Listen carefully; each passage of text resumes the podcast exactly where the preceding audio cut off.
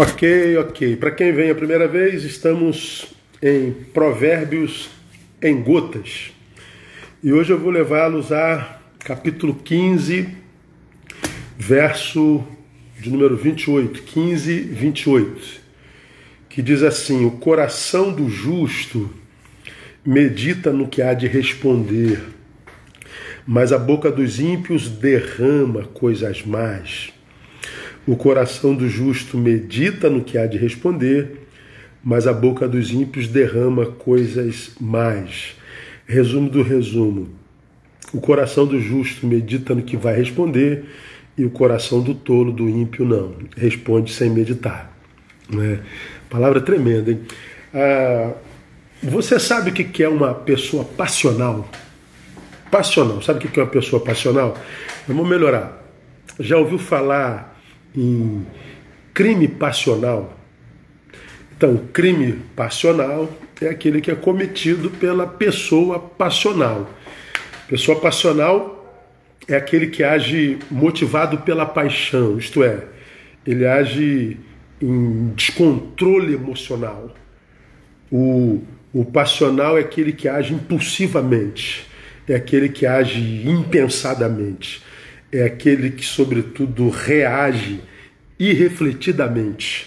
Ele é instintivo. Por isso ele é passional, ele é movido pela paixão.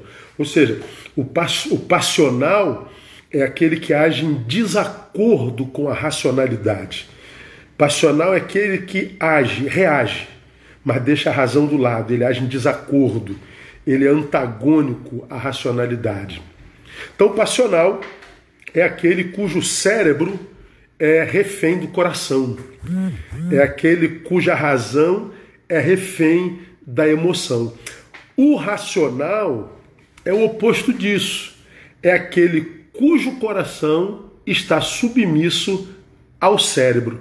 O, o passional, cérebro refém do coração, o racional, coração submisso ao cérebro.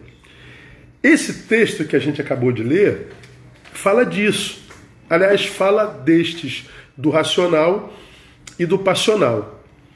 O texto diz: o coração justo medita. Então está falando de um coração que medita, de uma de uma de uma emoção submissa à meditação, à reflexão. Ele fala de um racional.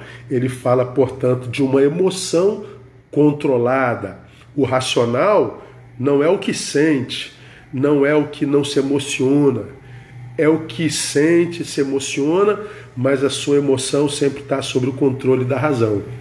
Ao passo que o texto também fala, a boca dos ímpios derrama. Então fala de uma boca passional, fala de uma boca de produção irrefletida.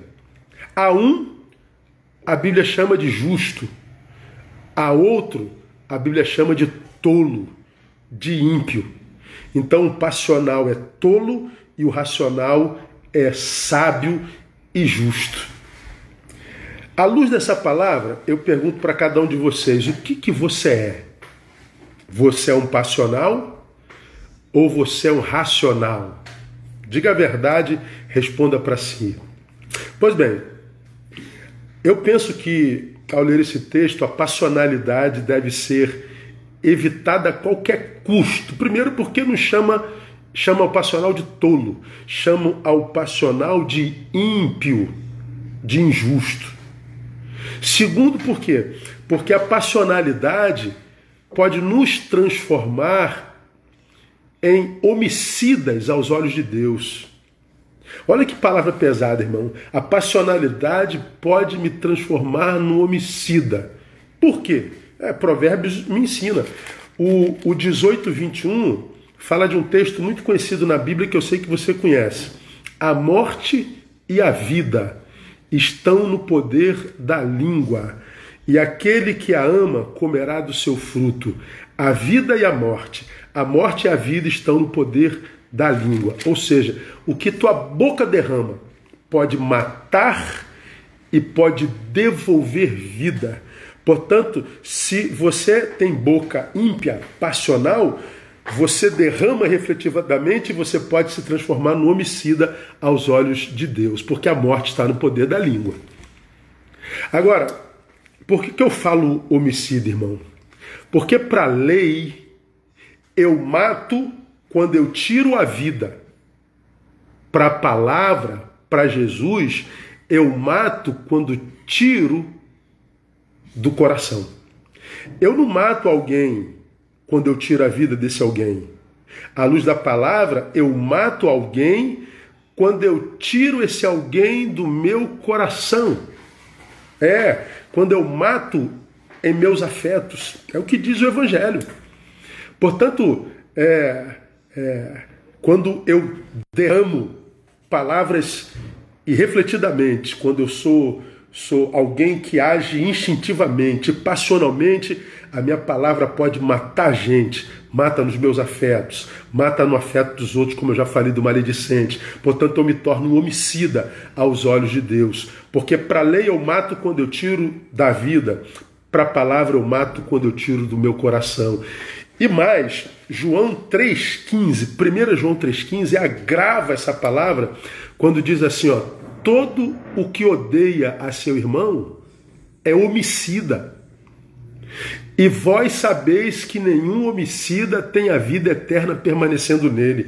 Todo aquele que odeia seu irmão é homicida. Eu mato quando eu tiro do meu coração, quando eu tiro dos meus afetos, quando eu falo refletidamente, quando eu sou um passional, eu posso me tornar um homicida aos olhos de Deus. Aqui vai uma outra pergunta. Você já matou alguém? Pois é.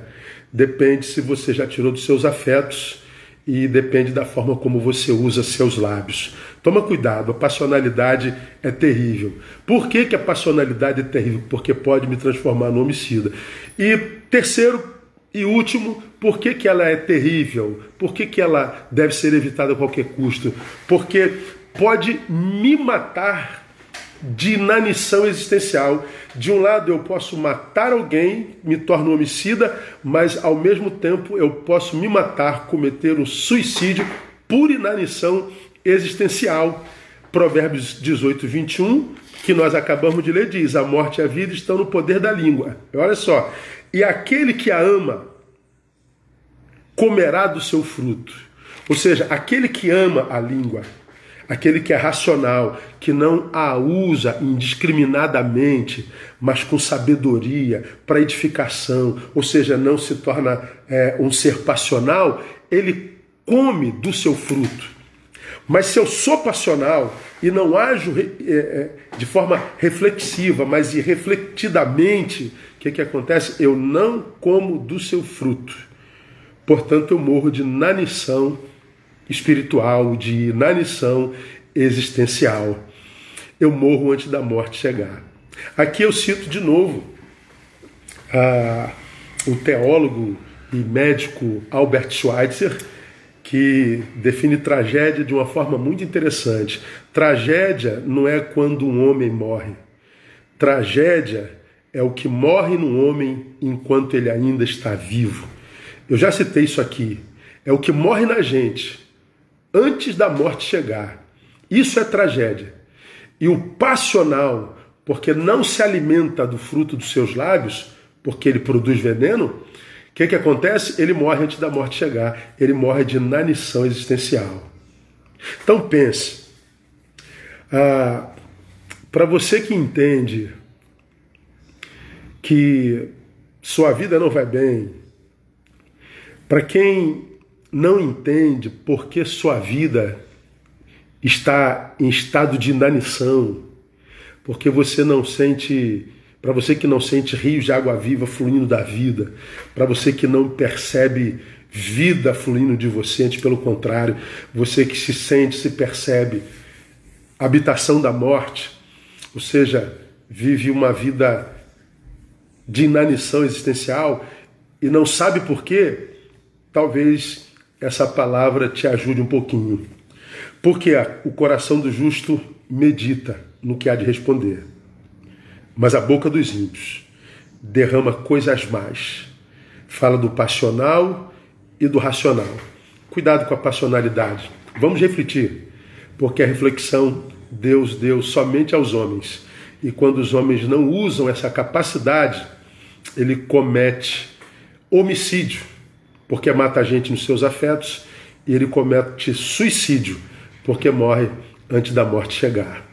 Que isso não aconteça nem comigo, nem contigo. Vida longa para nós.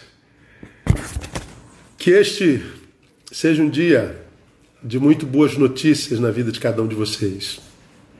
Beijo, até a próxima.